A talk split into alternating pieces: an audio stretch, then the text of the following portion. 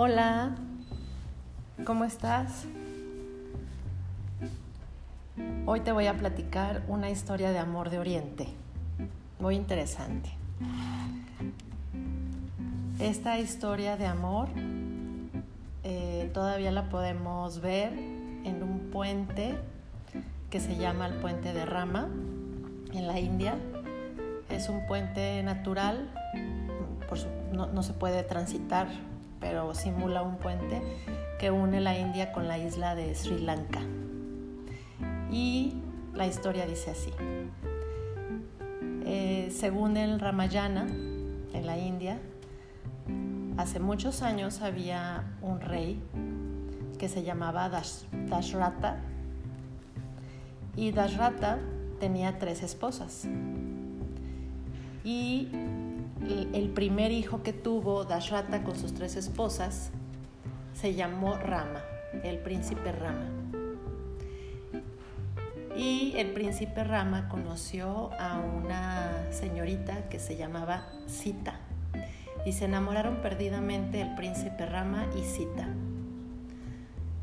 Hubo un día en que el rey Dashrata ya no ya estaba cansado y ya no quería gobernar entonces tenía que dejarle el, su puesto a uno de sus hijos y pues al que le correspondía era al príncipe Rama, que era el, primer hijo, el más grande. Todos estaban muy felices con la noticia, menos una de sus esposas, que era la, la reina Kaijeki, porque ella quería que su hijo Barata fuera el rey. Y eh, ella no estaba de acuerdo con que el príncipe Rama fuera el, rey. Y tiempo atrás, el rey Dashrata le había prometido dos deseos. Entonces, pues aquí le dice que, quiere hacer válida su, su, este, su promesa y le pide que quiere que mande a su hijo Rama 14 años al exilio para que su hijo Barata sea el rey. Y pues el rey Dashrata no tiene otra más que hacer válida su promesa y manda el exilio al, príncipe Rama y pues se lleva también a Sita. Y entonces se queda como rey el hijo de Kaijeki y Dashrata, o sea, el rey Barata. Entonces el rey, el príncipe Rama se va y pues el rey Dashrata se, se deprime muchísimo y muere.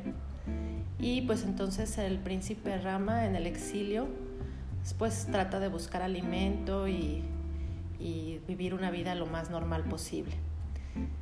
Sin embargo, un día, después de andar haciendo sus labores diarias, regresa y se encuentra con que Sita, su gran amor, no está en casa.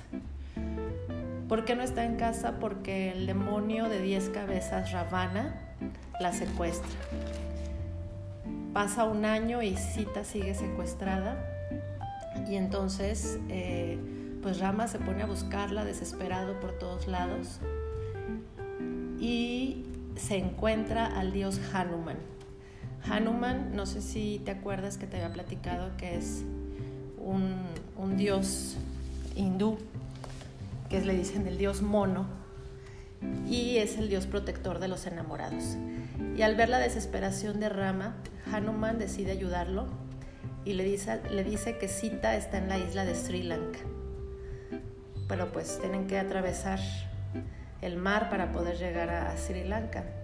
Entonces el dios Hanuman reúne un ejército de monos y junto con Rama deciden ir a la isla los monos junto con Rama construyen un puente que actualmente lo pueden ver, se pueden meter a, Google y puedes ver ahí eh, cómo está el puente desde las visiones satelitales se pueden ver. Se hace un puente con piedras y arena que unen a la India con Sri Lanka. Cuando llega Rama y el ejército de los monos a la isla de Sri Lanka, hay una gran batalla en donde recuperan a Cita y ganan la, la batalla, ¿no?